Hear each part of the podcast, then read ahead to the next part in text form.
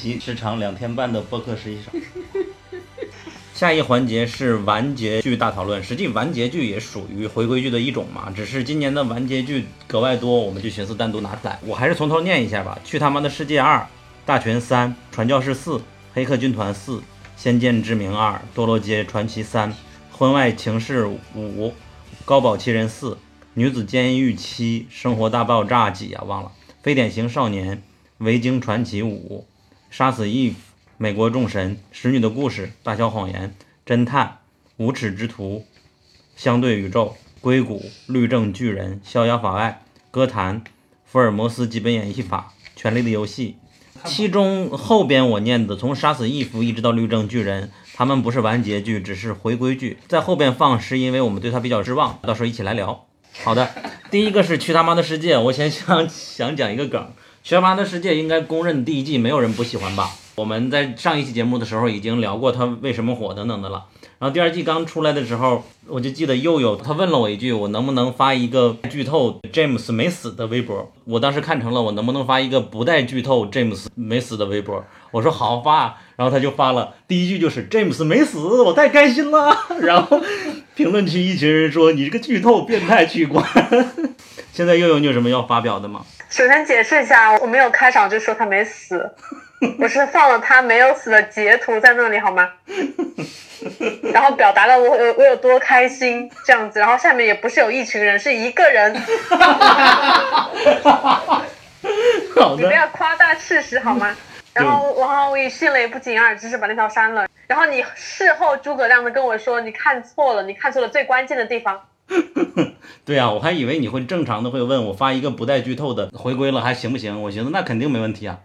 没想到傻了，因为我已经默认大家都看了嘛。嗯，《他妈的世界》第二季，嗯，我我还蛮喜欢的这个这个结局吧。就跟第一季比，这第二季就多了很多套路嘛。就第一季它主打的是两个丧丧的人，然后一起对抗世界嘛，这种这种感觉。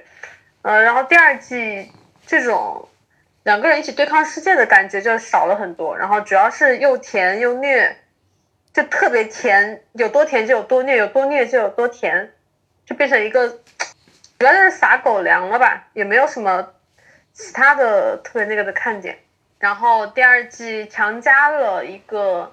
一个黑人的角色其实没有特别的重要吧，这个角色只是一定要加入他，然后引出一段剧情。OK，那其他人你们对这季满意吗？我是不满意的，因为我感觉这季的剧情就是给了一个完美的结束，他不如搞一个圣诞特别篇，一小时一个半小时放完了就好了的感觉。反正他给的我都接受了，都是一个非常让大家满意的结局，而且也不是敷衍的，就是男主为什么没有死。那个黑人女主，她她的线也足够让人觉得很很不错，延续他们的风格嘛。包括编剧几条线，悬疑方面的都可以，但就感觉它是一个真的是被粉丝催出来的第二季。这对在这一点我就有点不是很满意，感觉它如果是一个圣诞特别篇，甚至上院线。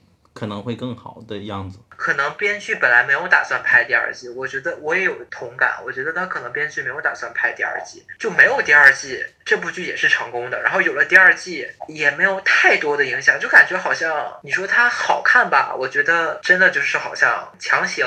跟着第一季的结尾往往下编的感觉，他完成了一个不可能完成的任务的感觉，算圆了粉丝的一个梦吧。尤其是第二季女主加了一段她和别人订婚的戏，我个人是不太能接受的。所以说，又有会同意布丁的说的，他死不死并不重要吗？我是这样，如果这部剧默认只有一季，我可以接受这个结局。但如果他告诉我有第二季，作为粉丝肯定是期待 James 是没有死的，因为不然他就无法讲下去。因为这个故事，它其实第一季它的主线本来就很少，几乎是没有什么主线。他如果要拍第二季，那么粉丝唯一的期待就是，哦，有第二季，那我唯一的期待当然就是 James 没有死啊，但看当然看他们有个大大团圆的结局。所以你说，在一个本来就没有主线的剧里，再让他们俩再重新相遇，就你要还要撑到十集，所以你中间就一定会放就放很多像第二季这种。我觉得是很冗余的、无关的一些情节，比如说他订婚，比如说参呃加一段那个黑人女主和那个变态教授的一段回忆啊，我觉得这都是些无关紧要的东西。说是为了丰满剧情嘛，其实我是觉得是就是凑数的。嗯，就是在第二季续订的消息出来之前，粉丝也没有是说就是詹姆斯你怎么把他写死了呀？就是编剧我要给你寄刀片啊什么？其实也没有这些，就大家已经觉得这是个结局，就是 OK，他虽然很悲伤，但是我觉得很美。就对他们俩的爱情来说，是一个很让人有遐想的、美好的一个结局吧。我们看到他是悲伤的，但是他基调又是很觉得他们的爱情是真实的嘛，这样这样就够了呀。所以我是个人是觉得没有必要，但是如果你一定要拍出来也 OK。而且你看到他出的海报就是在六粉，就用骨灰盒，对，然后死没死，又办婚礼又又葬礼的，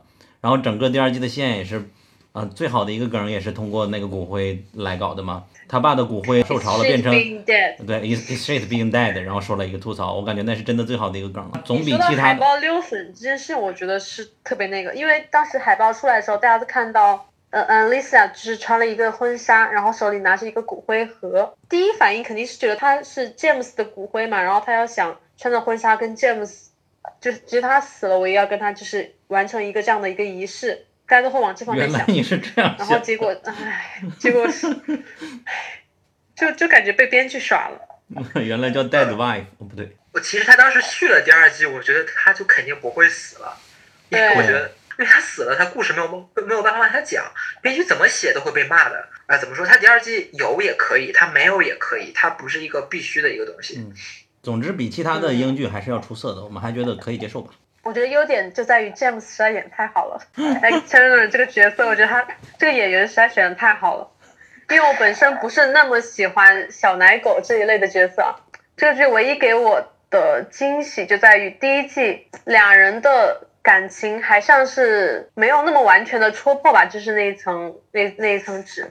然后第二季就是完全的，就是在你就可以看到两个人之间的感情就是有一个升华的一个过程吧。嗯，尤其是 James 对 Alina 就在心里默默的说 I love you，就是三次 I love you 的时候，然后还有在嗯 Alisa 就是睡着的时候，然后他就看着他说 I love you，那那里我确实是被打动了。好吧，下一个是大群第三季完结了，我印象最深的就是时间旅行者的守则。其实我个人还蛮喜欢，我也喜欢的，嗯。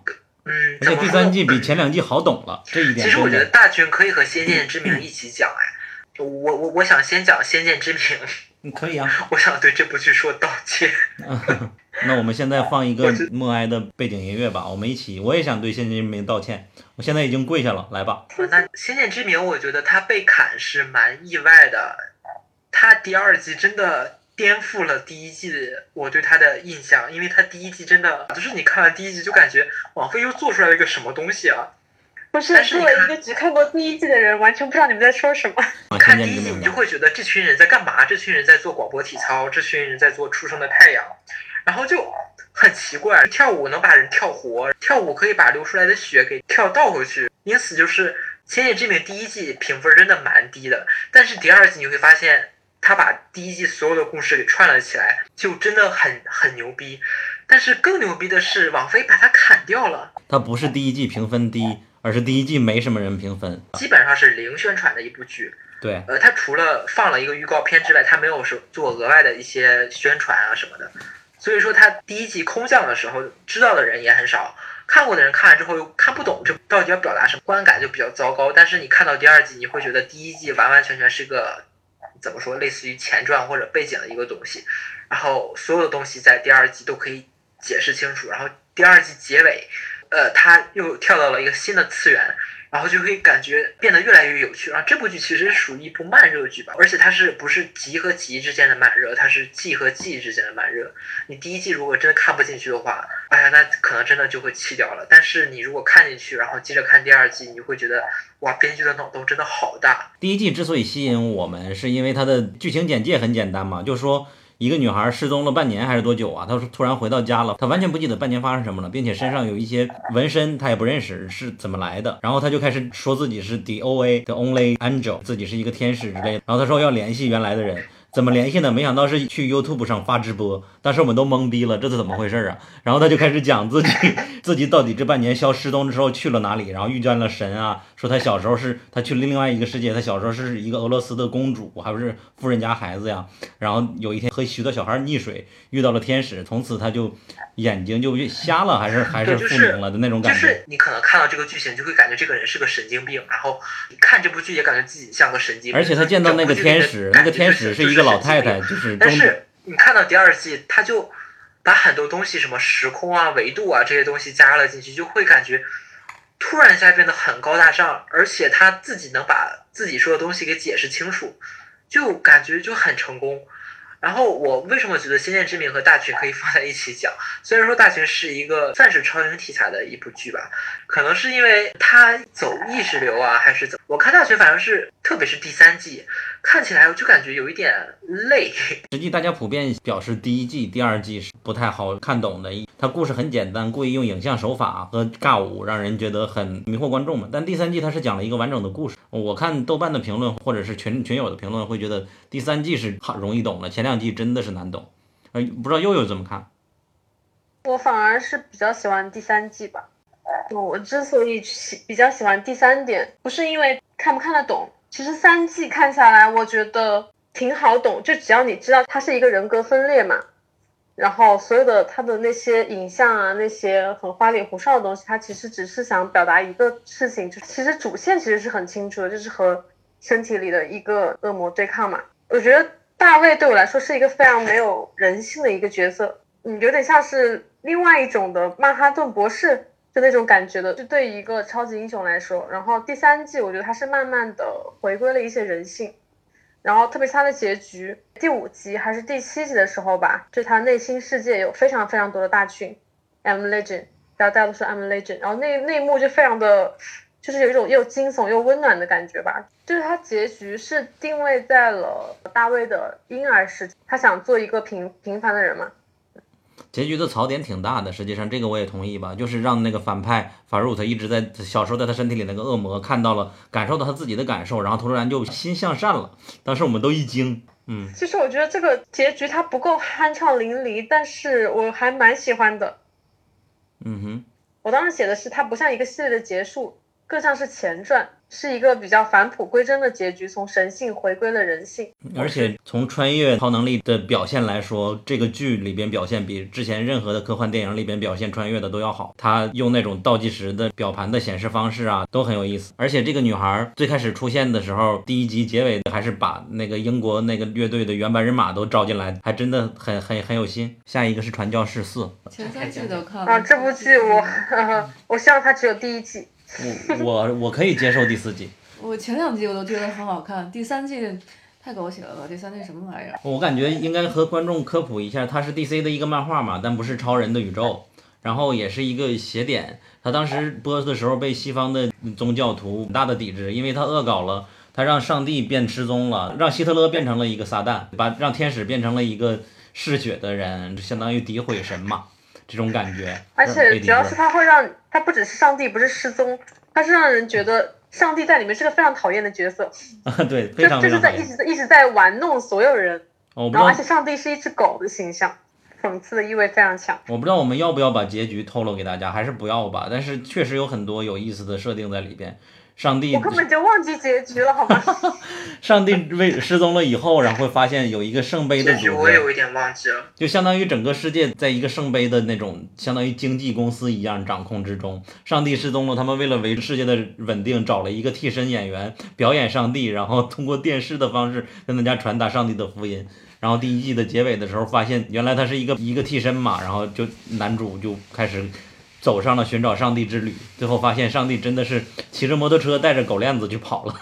我还觉得他是很有意思。应该说，这么多幻想世界里，我除了《全能侦探社》《美国众神》，我感觉我最喜欢这个了。但是他第三、第四季的表现确实只能算勉强过得去吧。第三季就突然变成爱情狗血剧了，开在里就开始谈恋爱了。哦，我最大的感受好像第三、第四季他们打架就。变成表演了，对就不危险了。前两季打架都危险的。但是我还是非常推荐，就是没有看过这部剧的人去补，因为第一季虽然看起来前面节奏很慢，因为我是连着看的前两季，所以呢，第一季一直到第八集跟第九集之后，就把前面的其实有点像《守望者》，就是他把前面的七八集里面的所有的元素和背景全都串起来，然后一直串到第二季。所所以他故事包括他宗教信仰那个隐隐喻还有讽刺，都是不比《守望者》差吧？我觉得。哎，你说的好有道理啊！我我我觉得也是第一季第八季，是不是打电话那集？嗯。是死了好多天使那集吧？对，就是那个最后生杀者出来嘛。嗯，我当时观影经历也是第一集看了好几次都放弃了，然后直到有一次实在没有别的剧看了，然后连续看，坚持到了第八集。我什么东西？就最最有趣的设定是天使从电话筒里出来，死掉了还能复活，死掉了还能复活，一道闪光，然后你发现满房间全都是死人。对，然后到第二季就是讲那个生杀者他们最后那个高天使怎么死的。那那一段，关于地狱到底是什么的一个描述也是非常有意思的，感觉不能跟大家剧透。因为前两集亮点就非常多，一到了第三集就。我还记得第一季的第一集的结尾那里，哇，特别炸裂。还有第一季的最后一集的结尾，嗯嗯。其实我觉得看《传教士》第一季的时候，我是有种停不下来的感觉，就是每一集都觉得特别精彩，因为它前面的时候，它每一集的最后都会放一个重磅炸弹。比如说第一季第一季结尾，他说 Open your heart。第一季里边最重要其实是那个就是那个圣杀者他那个故事嘛，他这种故事在第一季其实是整体是串联连在一起的，你最后才知道他到底家里他原来他的那个小镇发生了什么事，就是包括他这个传教士的画面嘛，摄影摄影肯定是嗯传教士哪一年零七一七年还是一八年呢，反正也是当年画面最好。基本上算是最好的之一吧，包括他那个片头的每一集的那个标题。嗯，印象中是他是第一个突然出现大字，然后就标题的。后来守望者其实也是这种套路。嗯，Mind Hunter 也是这样嘛，心灵猎人，但心灵猎人就好丑。嗯，如果喜欢幻想类的和魔幻类的，真的很建议来看。我们进入下一部，《黑客军团》是不是除了我没有人看结局？是的。是的，是的，是的，我第一季我停留在第一季，我没看结局。对呀，甜食是应该我之前认识的另外一个看剧最多的，而且他都是第一时间看。他也认为《黑客军团》是今年的完结是最佳的吧？不，不只是完结了，他的大结局我也没有想到他是这样子的，因为我一直在想怎么才能安利所有人看这个剧，因为它就是很难进入，但是看进去就是好看。这么说吧，这是我唯一一个在里边喜欢男人的剧，这也不太对。这句话其实也可以了。他的男主是拉米嘛？现在大家已经知道了，两个影帝都在他手里了，演的是《波西米亚狂想曲》。他是一个什么故事呢？他在里边是一个呃黑客啊，白天是一个安全的工程师，晚上是一个以黑客手段去帮助人的义警。然后突然有一天，他去接了一个任务，他就阻止别的黑客，但别的黑客给他留了一个信息，然后他发现了，原来是一个什么暗号，他从此他就认识到了一个组织。同时，这个黑客他很孤独，然后也对世界有很多不同的看法。就总之以以此为展开，它里边有很多的代码呀，也有很多的疯狂的想法，都是非常非常的吸引人的。他的编剧 Sam Esme，他本身就是一个社交恐惧症的患者，他讲的许多剧都是有关心理的。最近有一个新剧叫《归途》嘛，也是有关一个心理相关的事情。许多人开始看的原因是他的第一集结尾突然认识了一个叫 Mr. Robot 的人。然后大家都在怀疑这个人是真人还是他的一个人格，拿他对比的是那个搏击俱乐部，所以都说剧版搏击俱乐部来了。因因为这个原因，所以说我们才开始看的。看完发现之后，完全是不一样的嘛。当然，确实也有嗯多重人格在，但是他运用的真的是非常好。如果喜欢大群啊，或者喜欢就许多这种偏实验拍摄的手法，都建议看这个剧，因为他的拍摄手法甚至是。玩着在拍的，有的集突然里边的金鱼就开始作为一个旁白来说话了。哎，我们房间里有一个金鱼，还哎，有的集呢突然变成了四十五分钟的一镜到底，有的集变成了一个纯爱，有日剧跑那种感觉，两个女孩互相爱在机场追逐。然后还有一集是全程没有一个演员说话，但是发生的剧情非常复杂，但是没有任何人去发言。所以说他每一集都是给自己一个命题作文，让自己拍的怎么样好。所以说如果你喜欢这种新鲜感的话，真的强烈推荐去看。然后最终的结果，我应该会写一篇长文来分析吧。但是我感觉它有一点弊端，就是本身《黑客军团》这个主创 Sam Esme 他是一个偏社会主义者，所以说他在第一季结束，F Society 组织 hack 了世界上最大的电子货币公司，它垄断了全世界的经济，就相当于把人类的信用卡贷款全清空了。就他是喜欢这种罗宾汉式的救助的感觉。第四季的结尾也是这样，他把世界上最大的一个叫主神的公司给 hack 了，然后把他们的公司的钱全部平分给了曾经买过电子货币的人。在这个时代，你知道的，就算货币你分到平均每个人身上，它是会通货膨胀的嘛。所以说，我个人认为他的政治理念是不太成熟的，但是他的想象力太好了，以及他对里边的人的心理描写、音乐的运用也是都是神级的。而且最近传出一个新闻嘛，就是明年四月份出的一个流媒体孔雀嘛，它要重启了一个太空科幻剧，叫《太空堡垒卡拉迪加》，也是我们最喜欢的科幻剧嘛。他来做就 leader 吧，然后他再找编剧来做，我感觉应该不会让不会让我们任何人失望吧。他最近已经接了好多的剧了，他除了他还接了另外一个编剧，他这次做制片人吧，然后他来找编剧来做，呃，他是他也是编剧。哦哦哦，也是编剧。这种剧呢，因为偏实验性质，我们都不需要去了解剧情是什么，就直接看这个感觉，对我来说都是满足的。我相信大多数的观众还是希望能看懂是什么，他才能往下看。这对我来说是没有这个障碍的。我感觉男主拉米他以后不太可能演剧集了。他一拍电影肯定是更有利于他的发展呀。啊，我想起来了，Sam 和和拉米又签了一个新约，我忘记他是电影还是剧了。两年内还会有一个新合作。下一个是《堕落街传奇》，我觉得他是一直保持着第一季的水平的，因为第一季我感觉尺度又大，然后拍性爱的场景又非常好看。就是我们把它分类叫那群人那个时代吧，讲那个时代的历史，因为主角也是历史真实存在的一个性产业大亨嘛。如果对当时这个街区呃美国的性产业的感兴趣的话，是可以。通过这个剧很好的去了解的，对，可以这么说吧。它基本上，嗯，他把那个时代，不管是呃拉皮条，还是从妓女，还是从警察各个角度，他们基本上都有一个专门的一条线来讲他整个这个产业的发展、产业的兴衰。到第三季还是保持着嗯第一季的水准的，包括它的结尾啊，都蛮干净利落的，是很好的一部剧。第三季最后结尾的时候，然后弟弟在最后他年老的时候，然后呃那时候的。堕落街就已经慢慢变繁华了，然后他走在街上，看到之前，呃，曾经所有的角色一点点出现在那个街上，还是蛮感人的。而且这个剧当时明星拍剧还是少的嘛，汤老师拍完了之后就是他，因为他参与了这个公司，他投了钱，所以他就一直保证这三季拍完，这就他自己的一个心愿，和其他那些明星不太一样，其他明星都是流媒体啊，或者是电视台邀请他来拍一个剧吧，他们来拍的。女子监狱七呢？女监我觉得作为一部群像剧还是很值得去看的，特别是特别是第五季，第五季它是用了十三集讲了四天的故事，所以说那一那一季我觉得是很紧张的一季。女监是换了好多主角吗？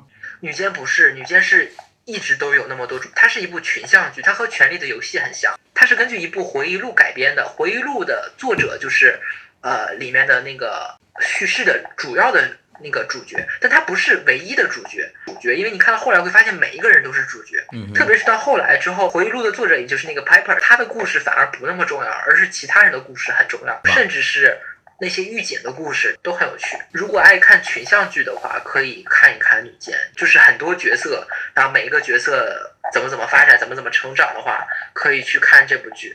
呃，包括这部剧，其实因为全都是女性做主角，她对女性的成长也有一些自己独特的见解。女间她当时是五六七同时续订的，所以说我当时默认的是编剧已经想好了在第七季是如何结尾的，所以说我对第七季还是蛮期待的。他给你的感觉就是第七季的前面几集是在按照完结的方向去写的，但是你看到后三四集左右，你会明显的感觉编剧好像故事没有说完。女监作为一部群像剧，它每一个角色。它最后结局会是什么样？应该有一个能令大部分人满意的一个结局。但是他第七季到后来有几个角色的处理，我觉得不是很好。虽然说其中有一个角色他最后是死掉了，一整集对他人物的塑造和刻画都很好，但是其他的角色就反而没有那么好了。所以说，我觉得第七季稍微有一点点遗憾吧。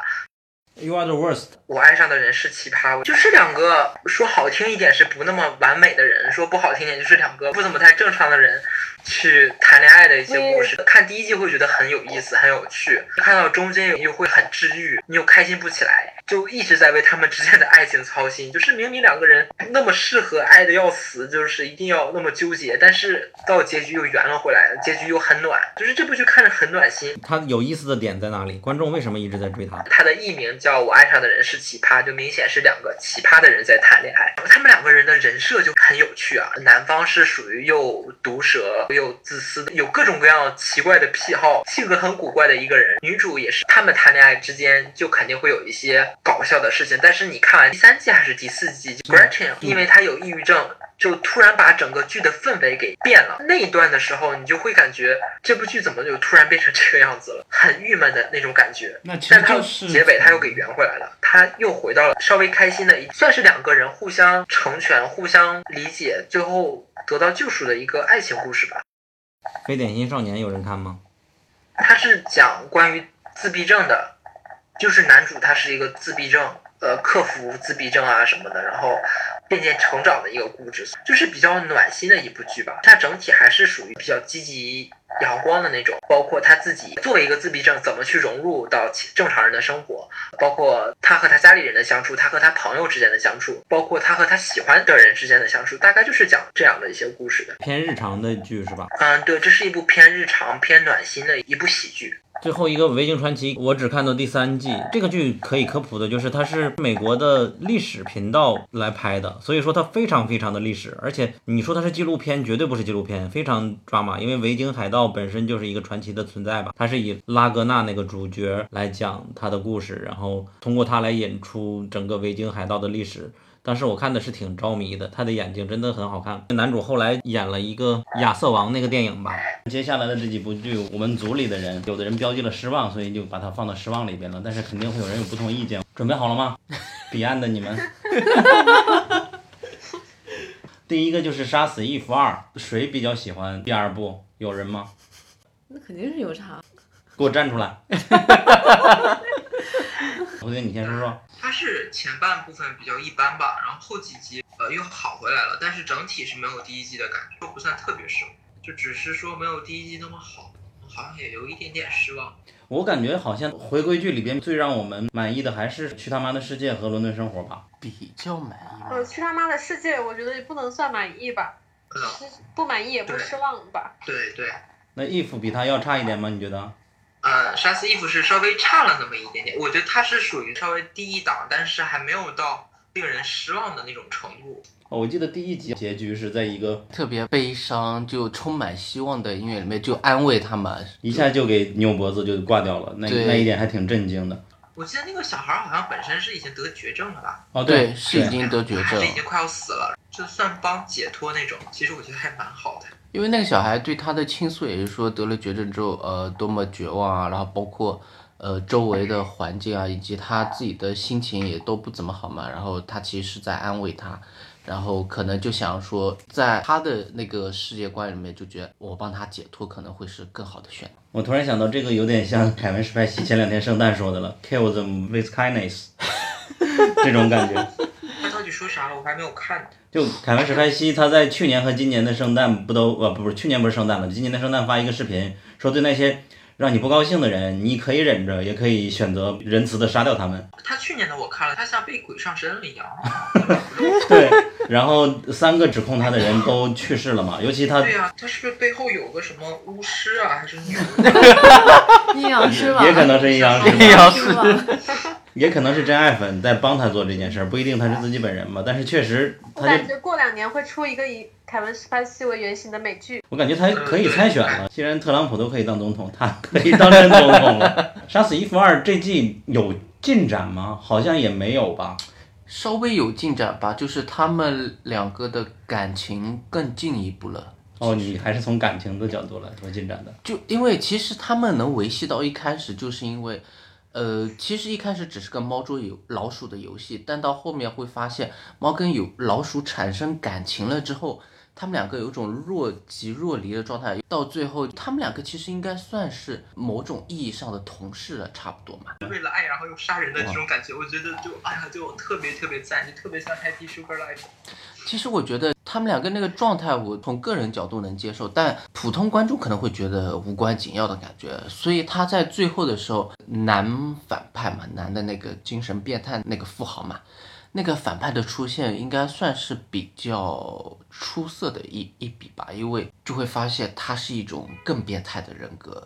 主要是杀手这边他们所在那个组织还是没有太露面，对吧？十二门十二门徒，对对嗯，天哪，这名字起的，对啊，第第一季就已经说了他们叫十二门徒嘛，我们对我们还以为第二季他会扳倒十二门徒呢，没或者想到说慢慢的把组织的一个一个人披露出什么骑。士团这种名字，哎太中二。那 应该叫什么呀？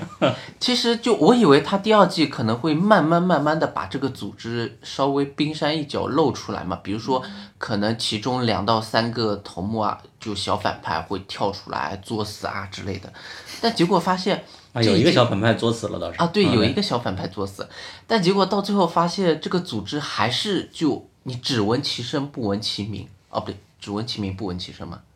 对就是它的重点还是二人的感情纠葛。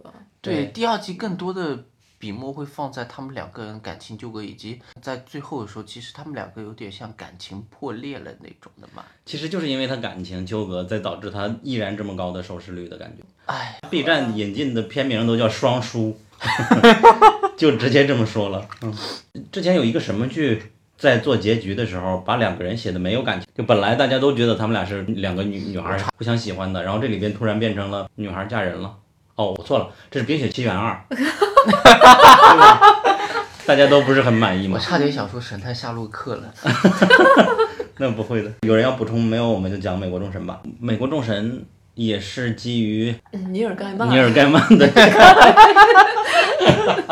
尼尔盖曼小说来写的嘛，就是也是拿了星云奖还是什么奖的，有原著的支撑。然后第一季拍的时候，我个人是非常喜欢的，尤其他的音乐就很洗脑，让我洗了好几个月。然后第二季就是一直有风波嘛，实际本来应该去年就播了，结果因为啊，首先是编剧要一千多万美元的单集制作费，然后没同意，然后编剧就走了。接下来和编剧比较好的那个新媒体女神也也离开剧组了。接下来剧组这边就开始邀请了那个原著作者尼尔盖曼来参与编剧嘛，又找了一个别的编剧进行配合，并且又找了一个新媒体女神，是一个亚裔的，长得不是很好看，大家都比较。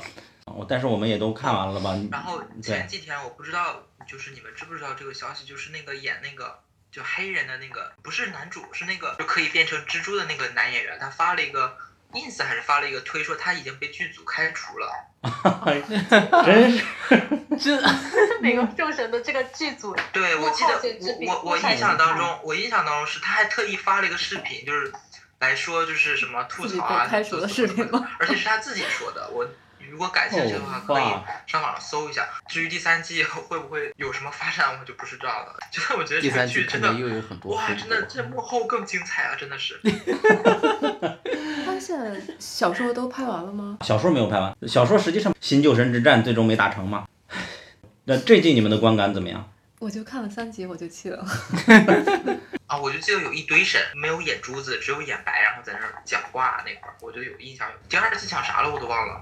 第二季就双方嘛，一个是世界 The World，他找了一个火器之神吧，突然射击了那个战神嘛，就是印度的一个湿婆一样的那种比较有杀伤力的人。当然最后他还回他他又复活了嘛。旧神这边主要是靠前三集就是靠那个男主角对突然演讲了一番，然后就 对 Shadow Moon 搞了一波演讲，然后大家就开始凝结起来了。就然后这这季里边的上一季的性爱女神又回到老旧神这边了，想想帮一把。然后新神那边科技小子去找了一下新媒体女神，然后被他取缔了，相当于新媒体女神搞了一波，我觉得尺度还比较大的，相当于用网线来 来做爱的那种感觉的东西，好像是取代了原来的旧的媒体女神嘛。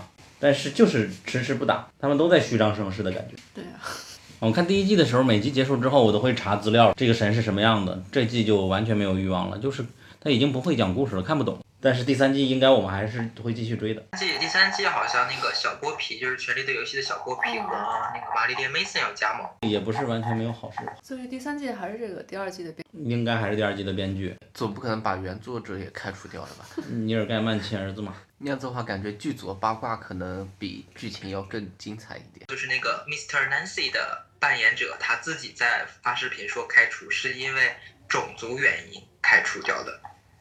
嗯啊，是新任的剧集运作人认为其角色在向美国非裔发出了错误的信息，给他开除掉的。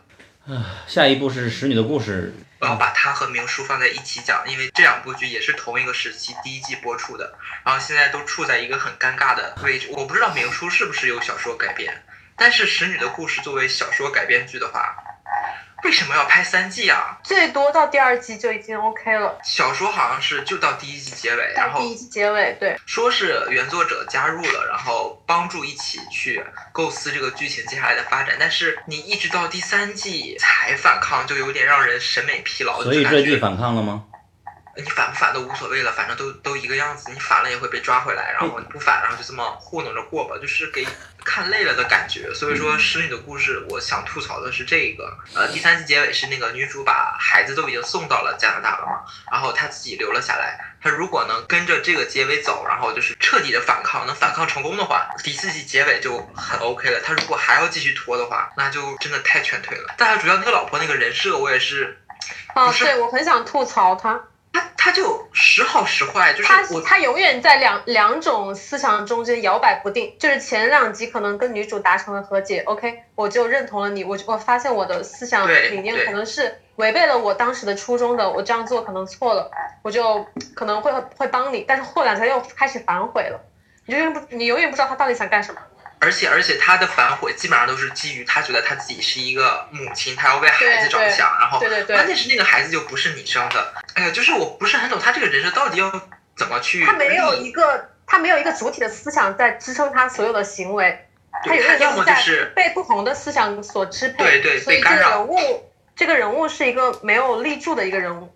对他要么就像大主教一样。呃，反派就一直反到底，然后要么就像女主坚持反抗反到底。所以说，他第四季如果还在晃的话，那这个人就就是你看着很生气。刚才你们在讲的时候，我去豆瓣搜了一下《使女的故事》的这季的评分，还是八点五分。然后好友里边评价高的也不错。前两季来说，对我来说还是很值得看的，因为确实这个世界有一点接近我们的世界嘛。当时还觉得它很真实，对于听众来说也是值得来看一下吧。对，就是跟现实比起来的话，如果没看过的话，还是值得一看的。尤其在这个人口生育率可以控制的国家，这一点还是比较魔幻的。另外一个，我还是想讲一下明叔。明叔第三季天呐明叔我太失望了。他把女主写死了，这一个我之前和其他的人聊过，因为 嗯，那个大姐是大姐吧？那个姐姐的那个演员，她之前也有过这种情况，她好像是自己演员个人的问题，就是她可能因为片酬或者是各种各样的原因，她可能在这一季就不想演了，跟那个嗯，唐顿庄园好像是一样，大表哥一样。然后剧就不得不把她写死。这个情况就导致这部剧《明叔》第三季整体故事发展就变得很奇怪，就很散，找不到一个主线。我是觉得，如果你需要让一个人物退场，OK，你你不让他演，你应该给他一个合理的结嗯局，就是让让观众觉得哦，他死了，但是他死是有所值的，就是我会为他的死感到惋惜，但是我也不会觉得这个剧就此崩了。但他的死是完全就是一个非常刻意的一个剧情杀，嗯，就是完全没有逻辑的一个剧情杀，我是不能接受的。然后等大姐死后，应该有一个相对来说比较突出的一个角色去引导整部剧，但是第三季没有。他死后之后，其他所有的角色就很散，所以说我觉得《明叔》可以算是比较失望的一部剧。啊，本来他是通过两个老鸨来展示整个这个妓女的江湖的事情。开始他虽然是展示妓女的生活，但是他其实也是有主线故事的。他的主线就是在两个妓院，就是一个下层的妓院和一个上层的妓院，他们之间的一个斗争。嗯哼，《大小谎言二》《大小谎言二》也是很值得吐槽的一部剧，就是它为什么要拍第二季，和《美国众神》有一点像，它的幕后比较有意思。第一季的时候的那个导演，他第二季的时候他没有做导演，但是他一直在插手第二季导演的，不管是剪辑啊还是是怎么导，他一直都在插手，所以说导致第二季它整体的风格不是很明确，所以说导致剪辑有一点点问题。但是其他的至于演技什么的，我觉得是没有什么可说的。我听说加入了梅姨就是吧？对，梅姨饰演死掉的那个男的的妈妈，她觉得她自己儿子不是意外死掉的，其他的那几个主妇呃想要保守这个秘密，然后呃，妮可基德曼就是和梅姨之间的一些对手戏比较多，然后其他人就负责保守秘密啊什么的，剧情还蛮简单的，表达的主题依然是反对霸凌之类的事情吗？就是接着家暴的那个问题接着讲吧，还涉及到了一，基看本上是接着第一季的那些话题，带一点点的校园霸凌和家暴，因为他第二季好像口碑和收视率都还不错的，好像做了一波营销，就第二季回归的时候，在 YouTube 上放了第一季的所有的免费的片源，大家都可以在 YouTube 上免费看。然后第二季许多人也跟着看下去，观众量都很高的这个剧。毕竟首先演员阵容很强大，演技基本上都是很好的。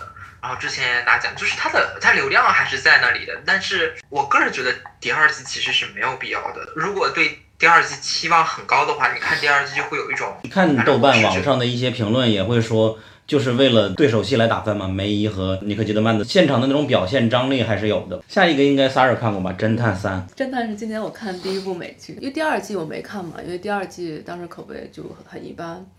嗯，到最后都看完之后，反正普遍反映第三季虽然不如第一季，但是是比第二季要好的。第三季讲第三季的主角是阿里嘛，因为当时在播侦探的时候，阿里至少有三部作品电影啊。你说是拳王阿里还是什么？不是，我想起来了，是绿皮书那个阿里，对吧？啊，对阿里最近是正当红吧？从月光男孩到绿皮书到现在，对吧？嗯，当时电影院也也有两部阿里的那个影视作品嘛，而他在这个侦探里面的演技肯定是最出色的，这是最大的一个亮点。因为我是追的嘛，然后前三分之二其实他主要是在刻画他这个黑人社区里面各类人，包括他们这个社区环境的一个刻画，剪辑也很出色。问题就是三分之二他把悬念剪辑都做好了，挖挖了个大坑没填好。他一开始也通过一个案件来采访他的爷爷，嗯后来就用技术的方式展现了老头年轻的时候，是吧？这属于特特效吗？是。他老头那是化了妆吧？应该是，我觉得。第三季的侦探和第一季一样有超自然物质吗？没有吧？这次就是纯是案件了，是吧？他就是正常的罪案，只不过他中间他经常会出现一种幻觉嘛，就是他妻子会在床边儿跟他说话，因为他揭秘的时候，最后两三集完全就是从他前面七八集里面没有出现过的一个人解决了这个事儿，然后这个剧就结束了。就前面你写的那些东西基本上就等于没啥用，烂尾。对，就是有一种它前面铺垫了很多东西，但是结尾突然一下就结束了。然后，那你前面铺垫的那些东西呃 干什么？是到底用来并没讲干有什么？什么或者是像那种赶进度，然后突然一下结束了那种那种感觉？无耻之徒已经九季了吗？我记得我出生的时候就有了。哦，无耻之徒其实我觉得他真的不能算失望啊，可能是对他的那个剧情已经疲惫了。不管每一季每个角色都能给你搞出点事儿来，但我觉得他作为一部群像剧还是蛮好的，基本上每个角色刻画的都比较有个性。他的剧情到第九季了，已经很套路了。他其实是在那个菲奥娜走了之后，呃，每个人的性格依旧很鲜明，每个人的每条线依旧是很有趣的，包括现在呃最小的那个老六啊，那个他现在已经长大了，呃，他现在那条线其实也蛮有趣的。他就是我们说的那种上一个美剧的时代的剧了，是的，有些台放的那种。就不像现在这种信息量比较高的了。我记得在一五年之前，许多人最爱的美剧是《无耻之徒》的，而且它很多剧情的尺度也比较突破性的嘛，所以很多人会觉得看起来很好。说实话，《无耻之徒》从三四季开始，它尺度真的收了很多。它前几季真的对，漏尤其是第一季跟多特别是第二季，我印象当中，他第一季的第一集就漏了，是那就是那个呃呃那个演员，他现实生活中是那个那个疑犯追踪那个大锤的老公，他第一季就漏漏漏，嗯，下面就漏漏了，在第一季的第一集，我印象当中，而且他后几集，包括他直接漏了好几次，就是嗯男男性基本上都漏了好几次，但基本上都集中在前前几集，大概一二一二三季吧，他现在反而真的没怎么漏了。OK，cut 相对宇宙二，这个是 被砍了，没有办法了。就我看群里的人对他的评价还不错呢，但他就是永远不会让人高潮，是不是？对这部剧就是属于一定要耐着性子看，就是一定一定要耐着性子看，你不耐着性子就看不下去。他第一季一直到结尾好像才兴奋了，爆发了一下，我觉得他就是属于太过慢热了。他被砍，我不清楚是不是因为收视的问题，我觉得应该是有一定关系的。我们看它也有两个原因嘛，一就是设定突然就出现了同一个城市，甚至有的剧组把它翻译名叫双城。然后另外一个就是 J.K. 西蒙斯嘛，我们都喜欢爆裂鼓手，以为他在这里边能够再次炸裂的演技，没想到 真的是没有给他发挥的机会啊，纯靠对这个 J.K. 西蒙斯的爱来坚持到后面的。是的，第一季的时候，好像结尾的冲突就是好像 J.K. 西蒙斯去了另一个世界，看到另外一个世界的样子，所以说大家还蛮惊讶的吧。然后第二季我听说最后一集评分也很高，然后也被一个榜单列为最佳单集吧，说是讲了为什么产生两个同样的城市的，就是两平行宇宙为什么分裂开的。这个你们能解释一下吗？是什么原因？我还没看呢。我都已经忘记了。就一个宇宙分裂成两个宇宙，总要有个什么量子力学或者对撞机之类的嘛？好好像是吧，但是 具体的剧情我还是真的记不住了。还是因为闪电侠导致的？感兴趣还是可以。其实我觉得它的设定其实真的还可以。下一个是硅谷，你们有喜欢硅谷这一季的吗？我看到芒市豆瓣是给满分的，没有搞懂啊，他他怎么突然就那个样子结局了？嗯，因为硅谷这个剧，我觉得它的人气比起其他的好剧都要低很多，因为它受众可能稍微要窄一点儿嘛。因为每年的年终盘点，各个公众号都不带它玩儿，虽然它口碑很好，但第六季呢，就我真的就是纯粹是看着第五季的面才勉强打个三三颗星，因为它怎么说呢？前五季它虽然是 IT 行业当下的一些热点嘛，比如说第五季里面的 AI 机器人的情节，还有区块链这些，还有一些可能没那么紧跟时事，但是还也是当年的一些互联网公司事件，基本上连接的都比较紧密。虽然它是一个反转很多，就 Richard 这个公司经常性就遇到一个小事件，然后突然就要死了，然后突然又遇到一个好人，然后马上又复活。虽然这种事情很多，但是前五季整个它连接的过程转折都比较合理嘛。那第六季完全就是。就是两个事件，然后突然间出出来一个傻子，然后这个事儿就过去了。比如说那个 Big Head，Big Head 自己自己自己在自言自语，把密码是重复出来了，然后 然后这这个事儿就解决了。我就不我不太能忍受，就他是真傻还是在装傻？我都已经不懂。我之前觉得他是在装傻，但是现在真的脑子有点问题。对啊，我觉得他脑子这种有问题的人被那个简阳收归门下，还让他当那个类类似于中中层或高管的这种职位，这个编剧是不是太不负责任了？包括后面最后几有的地方就把那个客户的数据就非法储存在别人那个智能音箱上，嗯，是你这个互联网公司该该干的事儿吗？最后一集还标榜了说 p i p e r 是这个互联网行业什么道德准则，什么浪漫结尾，你看你干的这些事儿都是个神马破事儿。就是我觉得他们就是要赶着要把这最终季把故事赶紧讲完，赶紧结束，再赶紧走过场，就完全没有好好想过最后一季他们这个转折这个故事。但是还是让他们圆满了，对吧？呃，最后一集还行，相当于就是一个比较荒诞浪漫的结尾嘛，就是他们这个公司说是要做互联网行业的道德标杆嘛，因为大家都做的事，他们不他们不做。大家都做什么了？现在你像谷歌啊还有这些公司盗取客户数据来来那个做他们算法这些东西，基本上是互联网行业，你说哪个不做？律政巨人，律政剧，我记得应该算是我看的第一部亚马逊的自制剧，而且男主昨天也聊过了，就是非常熟悉的比利·鲍勃·松顿，安吉丽娜·朱莉的前男友之一。我当时是也算是冲就冲着他去看的。像他之前其实也拍了很多烂剧、烂电影嘛，但他个人的演技都把就稍微能支撑一下，所以我去看了。而且就算放到二零一九年来看，第一季的剧情也是非常非常精彩出色的。当然，因为他那个剧情环环相扣，你基本透露一环的话，后面就都要讲下去才能把整个环都扣起来，比较推荐就自己去看。他就是律政巨人，对吧？他当时的设定应该就是比利·鲍勃·松顿算是一个穷困潦倒的一个律师，就是他的婚姻也失败，然后他还酗酒，然后他的助理就是秘书嘛，也只是接职生来帮他的这样子，然后他家里又很乱的，他住他是住在那种呃海边的汽车旅馆、廉价旅馆里面，就是一个很落魄、很潦倒的律师的形象，但他在行业内曾经是非常有名的一个。瞩目的星星就是打的每场官司几乎都是赢的，但就职场总会有个滑铁卢，起起落落落落。对，从滑铁卢之后，他就算是，其实那个应该算是对自我的一个道德惩罚吧，就落魄潦倒到小旅馆里面去。但是第一季当时是周围嘛，周围他以前的同行啊，就朋友之类，完全不看好他这个案子，但他还是通过自己努力，就一步一步把。证据以及线索收集起来，当然也也有抓住了好的机遇，把这个案子给翻掉。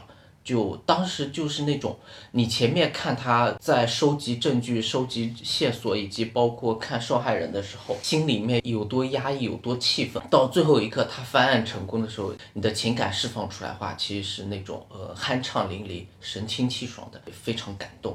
第一季我记得好像收视率比较一般，但是因为口碑非常好，所以当时亚马逊还是拍了第二季吧。他从第二季开始就感觉他的整个剧情突然就掉了一个层次，这样子有点。也不像之前一样是为了崇高的理想啊、道德正义去奋斗，而只是一个比较偏向于现实的一种被迫复仇的感觉，差不多。因为第二季其实是涉及到一个政客的嘛，就涉及到了选举嘛，算是选举的一个附属品的一个案子，然后会最终影响到最后的大局。当然，因为你涉及到选举的话，就会有各种的，就是呃不可说的谋杀就意外发生嘛。所以说，相当于第三季参加到社会事件中，而不是单独案子。第二季，哦。第三季更平淡，第二季还稍微有一点爆点，就是因为男主比利·鲍勃松顿就第一季赢了之后嘛，他他还是住在自己的小旅馆里面，只不过这这次他稍微有钱了嘛。其实第二季那个导火索的案子算是一起刻意的枪杀案，还是说无差别枪杀案，算是误杀差不多。然后他其实一开始并不想接这个案子，但是后面因为就他有一个很好的朋友被牵扯进去，死于非命之后嘛。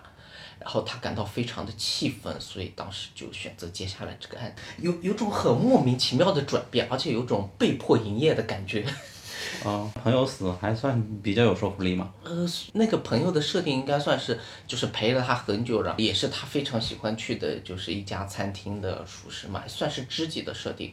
但是你从第二季的整个观感看下来，包括像他后面选举人候选人的那一部分嘛，其实并没有给你说有特别大的爆点啊，像第一季一样就。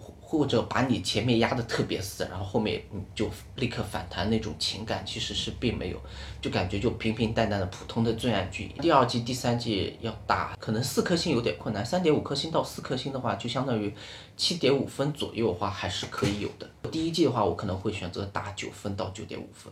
OK，逍遥法外，逍遥法外不能算是失望，就是审美疲劳，就是它拖得太久了，然后每一季都是一个套路，就就是第一集告诉你死人了，他会先时间倒叙，就会告诉你，呃，死人了。然后把时间推到前大概几个月之前，从几个月之前开始往后讲，然后每一集的结尾都会给你一个回到几个月之后死人的这个场景，会给你几条线索，一点点告诉你哪几个角色没死，然后一直到半季中就是东歇的那一集，他会很明确的告诉你死的是谁，然后东歇之后开始。顺着这个时间线往后推，一直推到死人的那个时间段，然后结束。它整个的叙事的是一个固定的叙事，然后它每一季都在死人，就死来死去，死来死去。然后因为最新的一季是完结季，刚开始给了一个炸弹，说是教授死掉了，但是你看到半季中，感觉好像教授没有死，他是在假死。他死的是，就是他手下那几个五小强，现在是四小强，四小强其中的一个死掉了，就基本上都是这么一个套路下来的。技术太多了，你就一直在拖，拖到现在就反而就口碑一点点下滑，然后质量也下滑。我觉得这个如果让网飞重置的话，还蛮有设定的。山田大妈她一直就喜欢拍这种，她之前有三部有《逍遥法外》是一个，格雷好像也是他的吧？其实当时这个剧也挺火的，主要是剧名就很吸引人嘛，《How to Get Away from Murder》。他刚开始前几季的时候还会有一些呃支线，就是每一集基本上在推进他的这个时间线往下走的时候，每一集他可能还会有一个针对性的一个小的案子，毕竟是一个律师剧嘛。呃，他们几个学生会根据这个案子说一些自己的看法，最后那个。打官司啊之类的，类似于像单元剧的感觉，但是到后来他基本上就全是出现了，就反正就是审美疲劳，就是反正反正每一季死一个人，到第五季我就是在看这季谁会死，剩下的就无所谓了，他爱怎么样怎么样。下一部《歌坛》，当时的翻译名叫《歌坛镇》，但实际上是歌坛市嘛，是是 DC 里边最著名的那个民风非常淳朴的一个镇子嘛。然后他出生的年代是属于。当时在 DC 的影视作品里边，只有《黑暗骑士》三部曲算比较好看的。同时，它播出的前一两年是《闪电侠》《绿箭侠》，当时也特别火嘛，就上个年代的 DC 宇宙。啊，对对，你会发现那些剧就是你可以一边吃着饭一边看，非常没有信息量。你知道每集就是一个任务，但是因为《闪电侠》《绿箭侠》的颜值都很好，收视率也很高，也是当时超级英雄的剧还是比较稀缺的。而歌坛出现的时候，我是第一次感受到 DC 的魅力的，因为它有点像舞台剧嘛，那种感觉到了。尤其是第一季，第二季以后就有点慢慢的失去了那种严肃的舞台的感觉。它第一季其实有点像群像剧，就是每个你没有特定的主角跟配角。对，就出了一个小蝙蝠侠，然后企鹅、企鹅男、企鹅，还有像企鹅之前的上一个 BOSS，还有像呃谜语呀，嗯。当时也没有什么《末日巡逻队》这种类型的 DC 剧嘛，就会感觉它好特别，然后很精致。但现在你再一比，可能不太一样了。但是后面几季我是没有再继续追的了。我看了四季。哇，那还挺厉害的。其实我开始真的特别喜欢《歌歌坛》这个剧，可能是我唯一喜欢的超级英雄的美剧了。主角先放一边儿，我觉得戈登就那么回事儿。就是这些反派，其实尤其是第一季里边的那个企鹅人，从他跟他母亲的关系，包括他后来跟那个老鸨他他们两个的这种一时仇敌，然后一会儿又和好。对，就算是那这种种看眼色的吧，就对对对，相爱相杀的那主。要是企鹅人这个演员他演的也特别好。啊，这个演员也非常棒。所以，所以第一季里面的亮点其实就是企企鹅人这块儿，然后到第二季后面，就是因为我自己比较喜欢两个角色，就是呃三个角色，就是企鹅人、谜语人跟小丑这三那个那个应该算是模仿小丑吧？呃，他就叫这种，但是跟小丑是完全不一样的故事。反正他也是扮成小丑一样在行凶嘛。谜语人的话，其实就是关于他自己的故事，还有他这个疯癫的这个性格嘛，包括他后来喜欢的那个喜欢企喜欢的。那个女，那喜欢企鹅之前还有个女的。哦，啊，对，对，是那个女女的被个被企鹅弄死被企鹅弄死之后，他才俩，他俩才开始那个爱爱恨。其实他俩一开始爱恨情仇，我我就差不多开始弃剧了，就是突然那个企鹅那个谜语人就变傻了，嗯嗯嗯。然后最后被冻起来，应该是第四第集了。第四季啊，第四季他被冻起来了之后，解冻了之后就完全是个傻子，自己出的那个谜题可能连小学一年级的那种题都都不会做，我简直无语了。反正从第四季开始我就看了一半儿吧，可能现后面我就没在几季完结的呀？五季吧，第五季是最后一季。很快的，你嗯应该看完。对，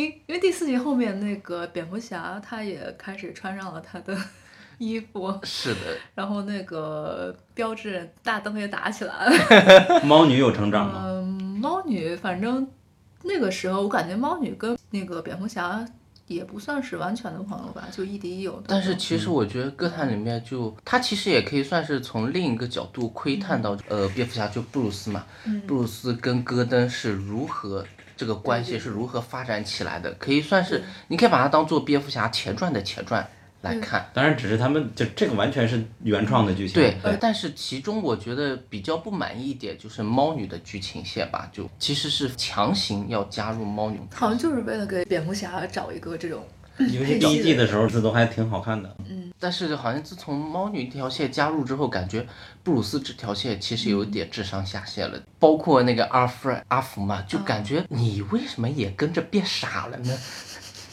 最终都免不了变傻。是的可能只是为了强行要把猫女这个这种 CP 扯进来之后，就导致为了他们这条线反而牺牲了其他支线的一些时间，像包括企鹅跟谜语之间关系，其实我非常非常想看他们之间互相杀来杀去的，对对对对，就他们俩之间经常就是。那一段时间就是谜语喜欢的女女孩被杀了之后嘛，然后企鹅就是把她接过来安慰啊之类的，经常就一个镜头有一种并不连贯、断断续续的感觉。其实我非常想看他们的就是感情冲突嘛，就又是感情，嗯，对，其实就是两个应该算是两个互相欣赏的人之间那种情感的变化吧，就是他喜欢我。他把我喜欢的女孩杀了，然后他接纳我，我知道真相之后，我跟他反目为仇，我要杀他什么之类，就这种情感的转变，他并没有特别完整的把它表述出来。我以为企鹅男爱的是戈登呢，没想到你 有明白。但谜语就完全是在变傻之后，就整个人智商下线，开始跟戈登那个前女友，他不有一个组织吗？那个叫他前女友那个名字我，我忘了，我记不住前女友叫什么。对他前女友名字其实还蛮好听的。，呃，一开始前面他都是占上风，然后就突然就开始打下手了。其实这个剧的整个设置、人设还有这个场景，你要搁现在，让 HBO 或者是网飞能够拍一个比较好的一个剧集，其实是。嗯，这个大结局图钉有看吗？歌坛是我没有看的一部剧，我呃我好像第一季看了，看了一点点，一直在我的硬盘里放着，一直想着等什么时候剧荒的时候看，结果一直都没有看。很快的，嗯一。天就看完了。目前来说，DC 和漫威漫画改编的剧，你们最喜欢什么？角色里面嘛，那肯对定是王者。其实我觉得 DC 的剧质量会比漫威的要好一点，主要是因为漫威都被砍掉了，所以没有什么可说的。漫威这个就是然后 DC 除了 DC 的话，我觉得还有像那个末日巡逻》和那个末日最近才出的那个呃小丑女的那个动画，这两部剧其实图钉不是经常看吗？泰 DC 宇宙坦，泰坦也是传教士的前两季，提的都不是。呃，谁刚才说的泰坦啊？泰坦，哎，那个好像还可以，那个少年泰坦那个动画还可以，我看过一点。泰泰坦真的，我的天呐，他他第一季结尾放了那么大一个卫星，然后你第二季开头就那个样子哦结束了，我真的叫泰坦，就第一季他还是受众望的嘛，但后来被砍也理所应当我。真的对这部剧我有点，就是有一点无语，倒不能是说不喜欢，但是我是我挺无语的。他再放什么卫星，我都已经不相信了。他爱怎么放怎么放，我反正呃半集的事儿他就能给解决。所以 DC 嗯这种超人宇宙并没有什么真的完美的剧了，已经，它只有外外边的。但是我觉得，如果要比如说你要看 DC 或者说漫威的话，要分开讲嘛。如果要看 DC 的超英剧的话，超胆侠是漫威的是吗？超胆侠是是漫威的，漫威的，对，嗯就是杰西卡琼斯他们四人帮。夜魔侠也不行，也是崩的。嗯第一季还是行的，就是如果分开讲，就是前两季还可以啊。对，就是你如果分开讲，比如说你的确想你如果想看超超级英雄的一些这么说的话，其实我觉得像夜魔侠和惩惩罚者其实还可以。啊，惩罚这两个都算但惩罚者只能第一季其实杰西卡琼斯第一季也还可以，我都不喜欢这些。但是到后来就真的不行了。你要整整体看的话，其实就不太好。当然现在也没有什么用，反正漫漫威剧都砍了，就无所谓了。对而且突然想到了，这些剧里边最火的还是北极星那部剧。北极星那部叫天赋？异禀天赋异禀，对。Fox 的图，丁最喜欢的剧吗？还有《离家同盟》收视率也不错哦，离家同盟是漫威的，李家同盟是属于呃儿童剧了我。我也是前几天刚看完离家同盟，我我看完之后发现他把结局给改掉了一部分，结局其实是有一个呃小孩儿他死掉了，同盟里面的另一个小孩儿就是黑化了，然后被他害死了。漫画里是呃那个女生就已经死掉了，但是电视剧他知道他完结，可能他觉得写死不太好，他本来都已经给他写死了，然后强行又给复活了，反正就那个样子吧。其实一定要推的话，我觉得漫威的惩罚者第一季和夜魔侠夜魔侠第一第一季我觉得还是挺好的。要非要选，确实这两个算最好了。嗯，呃，而且我觉得，如果就是当然要分开讲嘛。如果是比如说你想第一次去看这种超英的剧的话，比如说漫威的《惩罚者》，你也要先看其他的，比如说你要先看杰西卡琼斯第一季。卢克凯奇第一季，夜魔侠第一季之后，你再去看那个《惩罚者》第一季，你才能把他们的剧情就是稍微串起来一点。然后你如果其实我倒是觉得好像不是特别必要哎完。全不影响。对啊，不影响啊。但是我是觉得，你如果把它们串起来的话，联动起来会特别有趣。其他对，我觉得夜魔侠和惩罚者这两个，对他们两个惩罚者是出现在了。你们还记得第一个 Netflix 做的漫威剧是什么吗。第一个应该就是夜魔侠其吧他，的没有，其他没有太多。我记得第一个就是夜魔侠，就是呃，夜魔侠是不算漫威不会。出现这个夜魔。侠算啊我印象中好像就是惩罚者，呃呃，夜魔侠里的那个女医生，好像是中间有一个地方是去了卢克凯奇的那个。对对对，他是卢克凯奇，包括后面铁拳里面也有出现。他们的设定真的不不符啊！一个力量特别大，一个身体特别硬，他们到底怎么才能对打？我不理解他们，尤其在床上的事情，我也理解不了。床上那卢克凯奇跟杰西卡琼斯我也不理解啊。那对呀、我说的就杰西卡琼斯嘛。然后这个又想到了，好，我印象中卢克凯奇，我当时还请了朋友来我们家连刷，刷完了大家都绿了。之后应该是杰西卡琼斯，卢克凯奇在杰西卡琼斯里面出现了一下，然后后面再出卢克凯奇，然后再是铁拳这，个是对的，就是先是夜魔侠，然后是杰西卡琼斯，然后然后再卢克凯奇然后他们组成那个联盟叫什么呢？捍卫者联盟是吧？对，捍卫这个最者联盟，烂了，这呃，个。对，这个是最烂的，千万不要看。他们铺垫了一所有的剧，最终来一个。但其实我觉得比较出彩的嗯话，就在惩罚者出现之前，比较出彩。第一个就是夜魔侠，就是他那个设定；第二个就是杰西卡琼斯里面的第一季的反派，就是其实我觉得夜魔侠也有点虚高啊，当然八分以上没问题，但是主要是被毒蛇写的都到九分了，专门写一篇的拳拳到肉的相相斗，然后一个瞎子如何打架，然后后来发现他这些剧所有的特点都是反派最开始在背影里是没问题的，一旦出来就完了。还有就是这里面最好的反派是 Fisk 是吧？就那个对 Fisk，就是对其实对他没出来之前真的好牛逼啊，一出现就完了，一切都结束了。对嗯，就是像杰西卡琼斯第一季里面，他反派其实就她前男友嘛，应该算是渣男的最高境界了吧？那个思想控制的那个对？对对对啊，对子子人啊关系啊如果你看了看了铁拳之后的那几集，哎子人是不是一任博士呀？反派真的好好好好像是啊，特别是到捍卫者联盟的时候，哇，那个反派居然在中间就死掉了，换了一个反派。对了，对那个紫这是他们的一紫个传统嘛。那个紫人是不是一任神秘博士的？好像是一任。啊，对，子然是其中的第九任还是第十任？他的表演是没问题的，就是编剧真的太智障了。第十任，第十任的神秘博士。嗯，当然这是漫威部分，如果是 DC 部分的话，千万不要去看什么闪电侠啊、超女啊之类的。我还是建议你感兴趣的话，可以从歌坛开始看，就是因为大家最出名的还是超人跟蝙蝠侠嘛。我是觉得从歌坛开始看，了解一下民风淳朴的歌坛是是怎么我觉得来的。还是从大大群开始看也可以了。可以看？呃，大群也可以看。我那 DC 的哦，DC 的啊，DC 的就 DC 肯定是末日巡逻队。呃绿界侠前三季还行吧。传教士，但是他们都不是超人宇宙了。就一直实际上我们都有一个夙愿，想写一个超英漫画改编剧排名，但是就是没有写完，因为就是你。太烂的。因为你随着时间成长，会觉得他们越来越烂啊。对对对，而且很多就会停留在第一季、第二季的水平，之后的话就相当于爆米花剧。嗯哼好，下面一部剧是《福尔摩斯基本演绎法应该大家基本都看过，》，哦我看过一季吧，也就。我都有看呀。基本演绎法其实也可以稍微讲一讲，就是我不清楚像我一样从一开始就追的人有多少，后面其实越来越多人追，有一部分原因是因为刘玉玲的原因，就是你包括今时间时间线上实际上是，他是在《神探夏洛克》出完了之后没两年就出了。对出了，而且大家那时候对对夏洛克故事越来越感兴趣了，然后就是的，算是把它重新捡起来拍，而且我当时是被他的那个设定吸引住的，就是，呃，夏洛克住在美国，住在美国的夏洛克，然后华生还是个女的，哦，这个这点是我的槽点，我就冲这个我都不会看这部剧，我不接受一个女的跟一个男的夏洛克跟福尔摩跟那个华生。但实际上，而且我当时其实我第一个被设定吸引，第二个就是因为华生的饰演扮演者是刘玉玲嘛，所以我当时觉得我还是看一看吧。当然，男主好像其实也蛮有名的，但是我之前没看过他作品。其实从总体上来讲，前面两季是没有问题的。虽然它也是算那种一集两集一个剧情，然后一整季一条大支线、大反派线，就是很常规的那种有线台的那种罪案剧的水平差不多。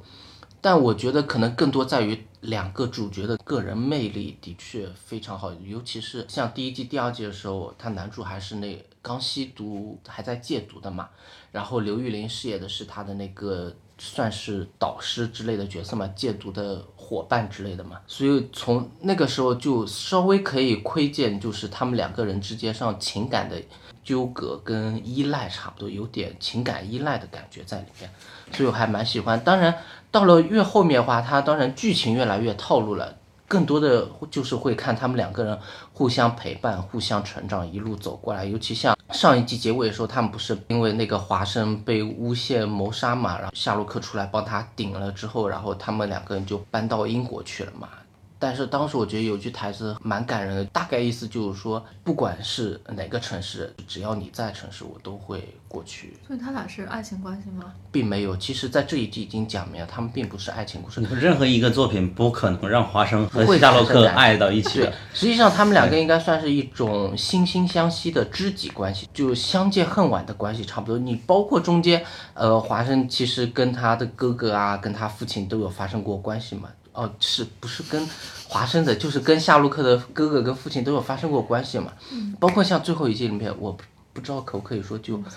就就夏洛克就是他父亲，其实被他的那个反派给杀死的嘛，反就相当于反派操控人就背叛他父亲，然后杀了他父亲了嘛。就那一段话，其实夏洛克的整个情感崩溃啊，可以看出来，这个时候华生对他的作用是非常非常大。我是觉得这部剧一开始是设定比较迷人，但后面的话反而是他们两个人的陪伴的感情吧，让人非常舍不得。就是因为让你们这种舍不得的感觉，导致刘玉玲拍了《致命女人》。我是觉得在拍《Why Woman Kill》之前，我以为刘玉玲她之前接的剧本其实还挺好的，就稍微有水准一点。这是他自编自导的。我觉得他算是一个合格的演员，但是从《Why Woman Kill》可以看出来，自编自导他可能要么就不适合这条路，要么就还错了错了，不是自编啊，因为他的编剧还是那个《绝望的主树》那那一套的编剧班底，然后刘玉玲主要是做导演了嘛。所以我觉得他要不还是专心不做是第一次演员吧。做导演，插一句就是卢克凯奇的第二季的某一集，第二季第一季也是刘玉玲。但是我是觉得，包括今年不是那个《霹雳娇娃》嘛，对，电影出新版了嘛。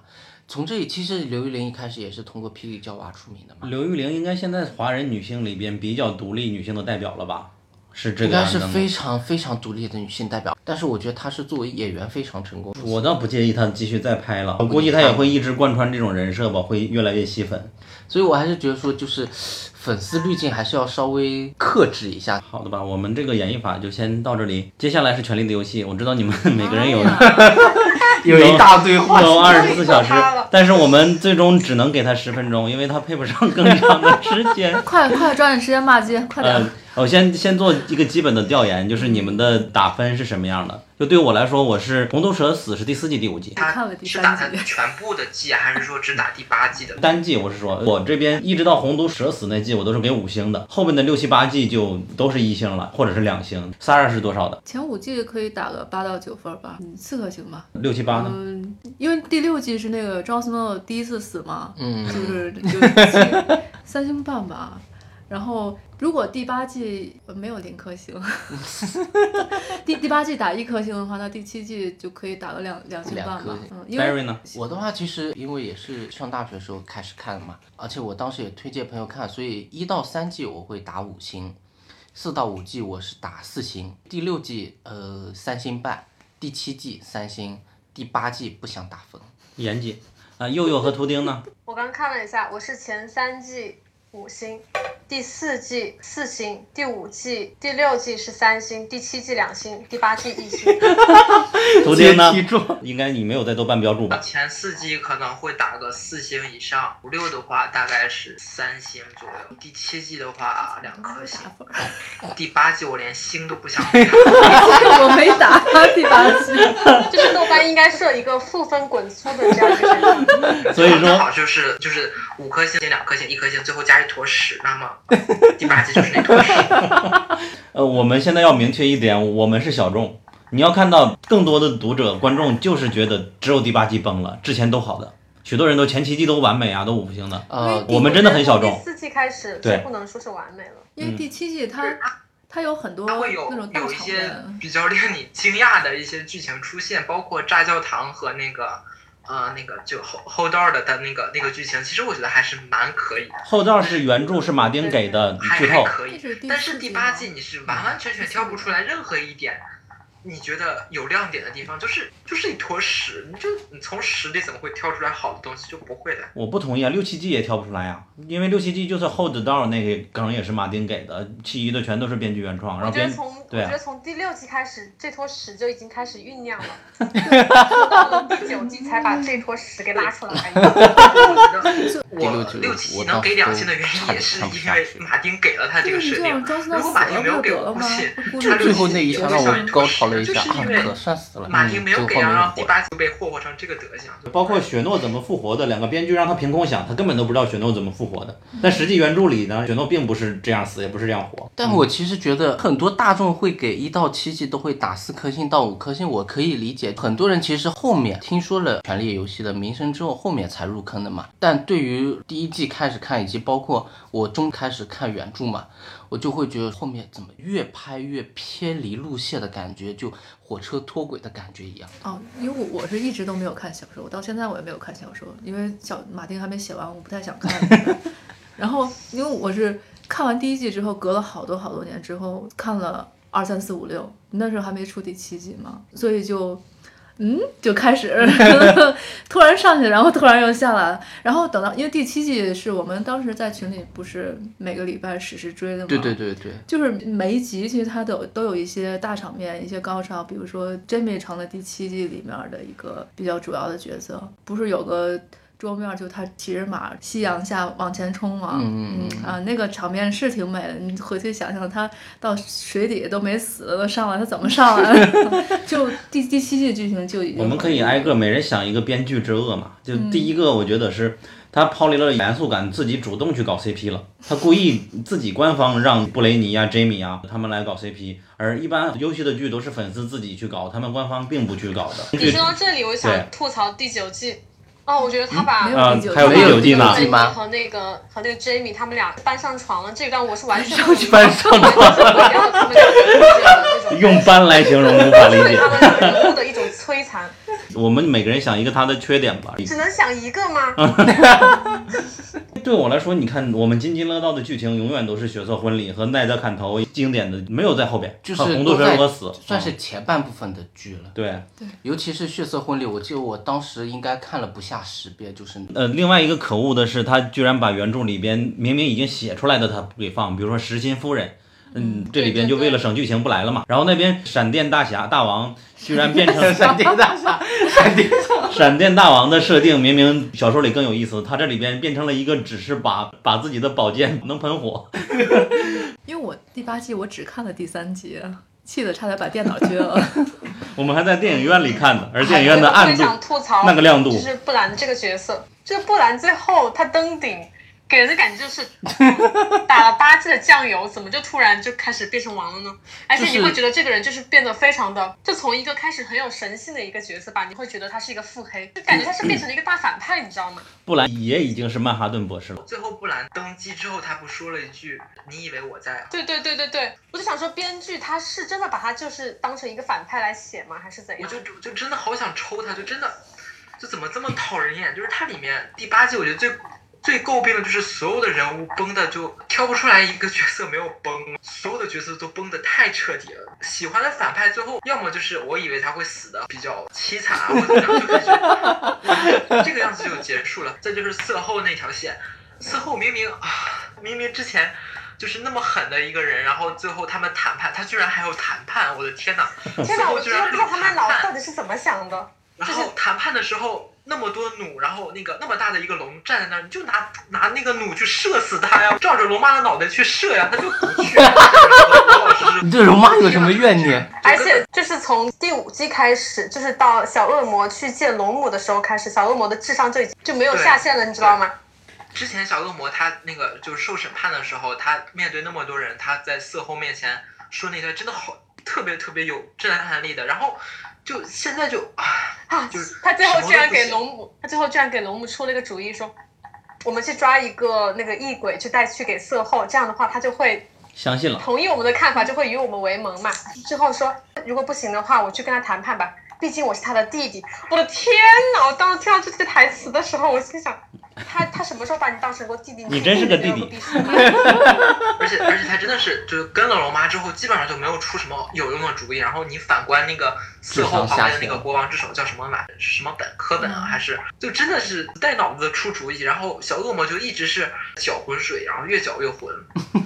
交不会最后龙母。的那个发疯也是让我无语。哦，龙母的那转变，应该我觉得最大的败笔了。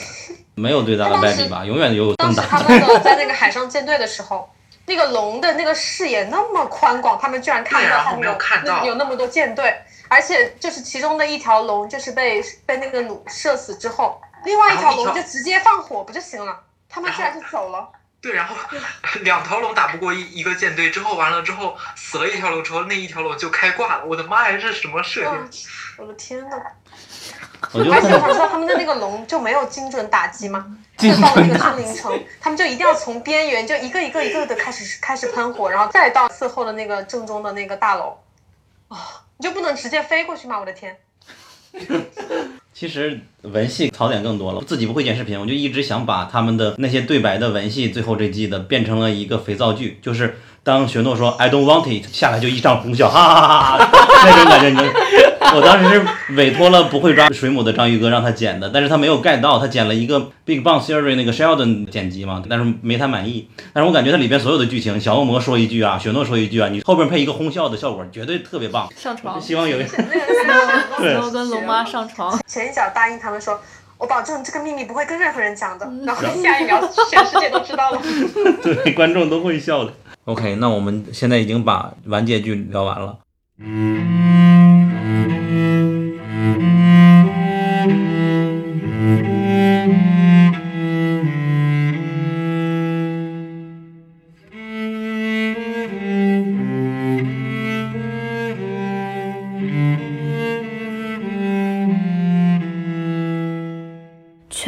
就像一场戏，因为有缘才相遇。苦追九年不容易，是否应该要珍惜？为了死人发脾气，气成疯王无人替。人设崩塌随他去，否则低逼更得意。故事烂尾，我不气。